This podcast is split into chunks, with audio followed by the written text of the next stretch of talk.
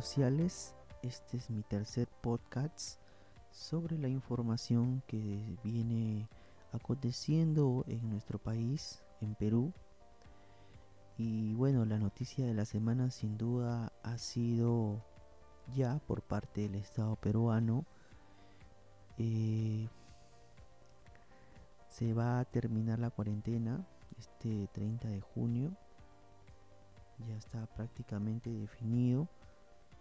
Sin embargo, los peruanos en su mayoría aún no saben muy bien diferenciar qué cosa es cuarentena, qué cosa es estado de emergencia y qué cosas es toque de queda. Esas tres definiciones son amplias, son claves, sin embargo muy pocos tienen una definición muy clara. La inmovilización social obligatoria se mantiene en los departamentos donde la epidemia del coronavirus está en aumento. Eh, los menores de 14 años y mayores de 65 años seguirán en cuarentena. Ellos sí por la edad. Eh, los niños más que todo para protegerlos porque eh, la mayoría de escolares están todavía en una etapa de formación nosotros tenemos que protegerlos como familiares cercanos. Y los mayores de 65 años, está claro que por la salud son vulnerables, son los que quizás tienen eh, son muy débiles ante el ataque del COVID-19 el toque de queda vuelve a ser diferenciado y con un horario. Está claro que, que ya no va a ser hasta las 9 de la noche, va a ser ahora de 10 de la noche hasta las 4 de la mañana del día siguiente. Y los domingos ya no va a existir la inmovilización social obligatoria, lo que va a permitir que todas las personas se puedan desplazar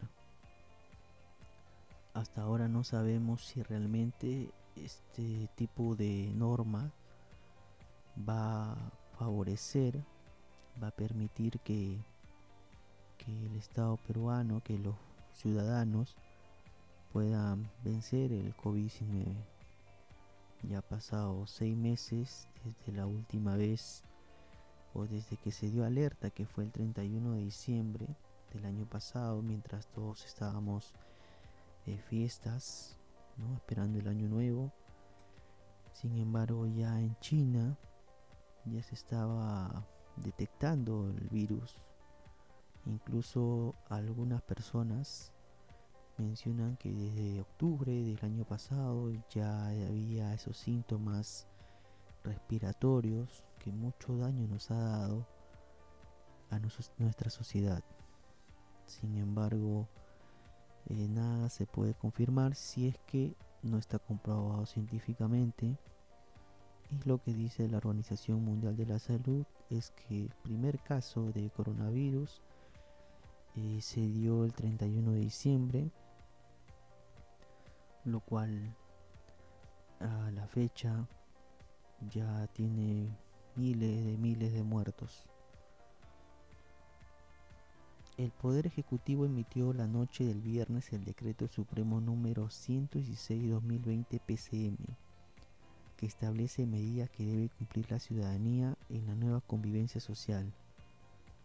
Prorroga el estado de emergencia nacional y dispone la cuarentena focalizada desde el, desde el miércoles 1 de julio. A continuación, los principales puntos de la norma publicada en la edición extraordinaria del diario Peruano y que entra en vigencia a mitad de la próxima semana. ¿Qué es cuarentena focalizada? El aislamiento social obligatorio se mantiene hasta el 31 de julio para dos grupos poblacionales, que son menores de 14 años y adultos mayores de 65 años. Además, seguirá vigente en siete regiones del país, Arequipa, Ica, Junín, Huánuco, San Martín, Madre de Dios y Ancash. Los niños y niñas y adolescentes menores de 14 años, así como las personas en grupo de riesgo como son los adultos mayores de 65 años, y los que presenten comorbilidad deberán continuar la cuarentena salvo excepciones.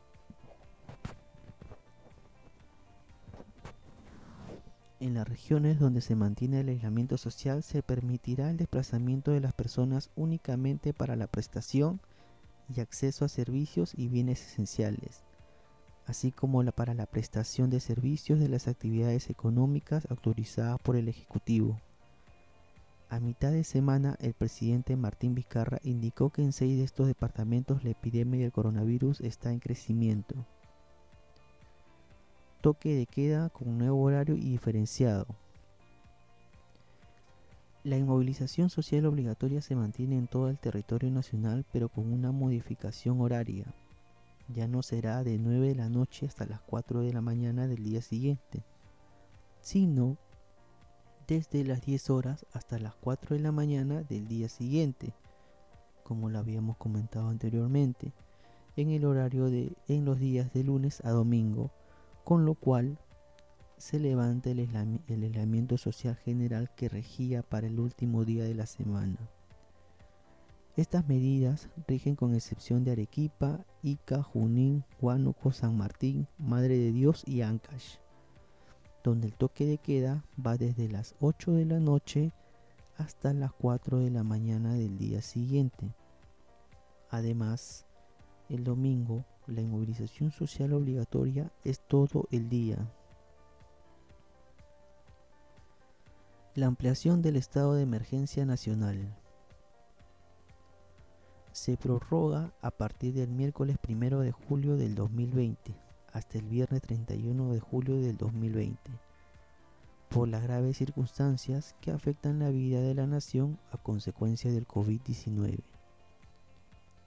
Esto implica la restricción del ejercicio de los derechos constitucionales relativos a la libertad y a la seguridad personales, la inviolabilidad del domicilio y la libertad de reunión y tránsito en todo el país. Con la presión del Estado, eh, el gobierno del presidente Martín Vizcarra va a permitir que puedan realizar compras eh, de emergencia tomar medidas, decisiones y obviamente luego van a poder sustentar los gastos porque justamente se trata de evitar el tema burocrático en favor de los que más necesitan que están hospitalizados. Bueno, ahora los niños tendrán una hora completa de paseo. Anteriormente era media hora igual con la supervisión del padre, pero ahora los niños, niñas y adolescentes menores de 14 años pueden realizar desplazamientos fuera del domicilio durante la vigencia del estado de emergencia por hasta 60 minutos, que es una hora, siempre y cuando salgan con una persona mayor de edad que reside en el mismo domicilio a una distancia no superior de 500 metros respecto de su residencia. Durante el paseo se debe mantener una distancia social no menor de 2 metros. No obstante, está prohibida la circulación de los niños, niñas o adolescentes que presenten síntomas, se encuentren en cuarentena por disposición sanitaria o tengan diagnóstico positivo de COVID-19.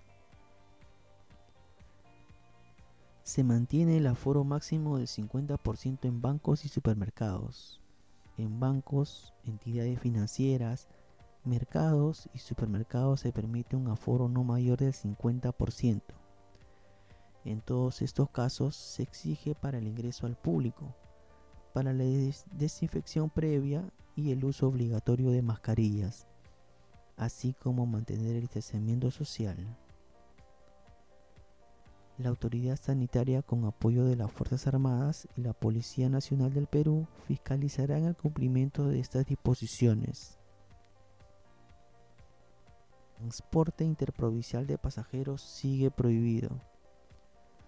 Asimismo, se mantiene también el cierre total de las fronteras por lo que continúa suspendido el transporte internacional de pasajeros por medio terrestre, aéreo, marítimo y fluvial, salvo razones humanitarias. El transporte de carga y mercancías no se encuentran comprendido dentro de este cierre temporal.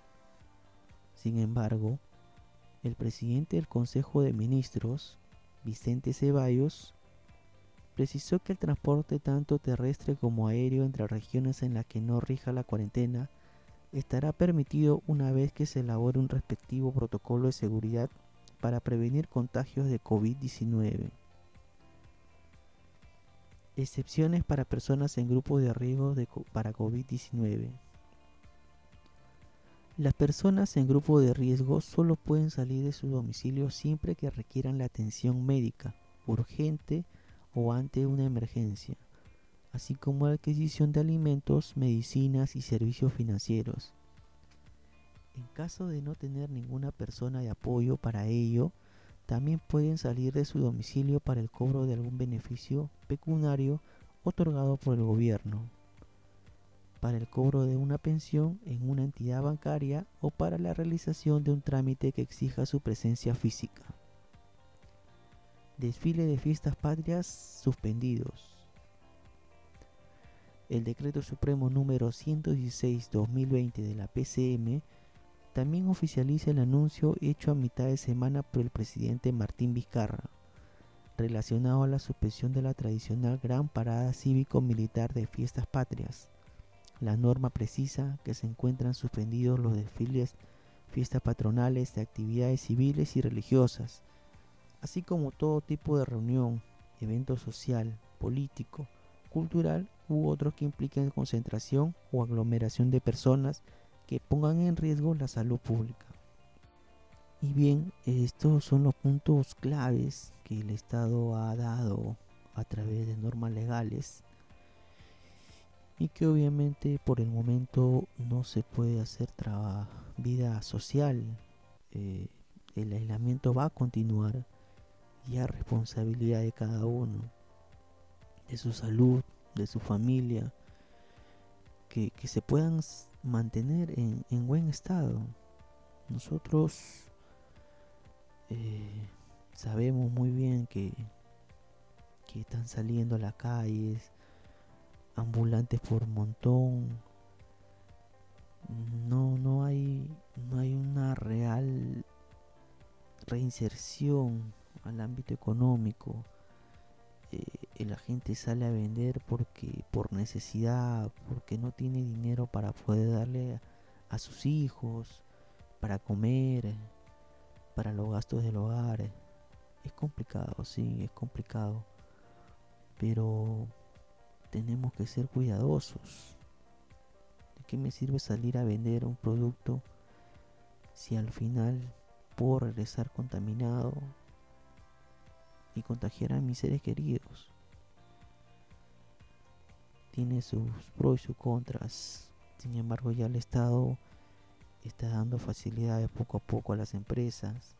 Hay algunos sectores como la educación que quizás están eh, al final porque más que todo por los escolares.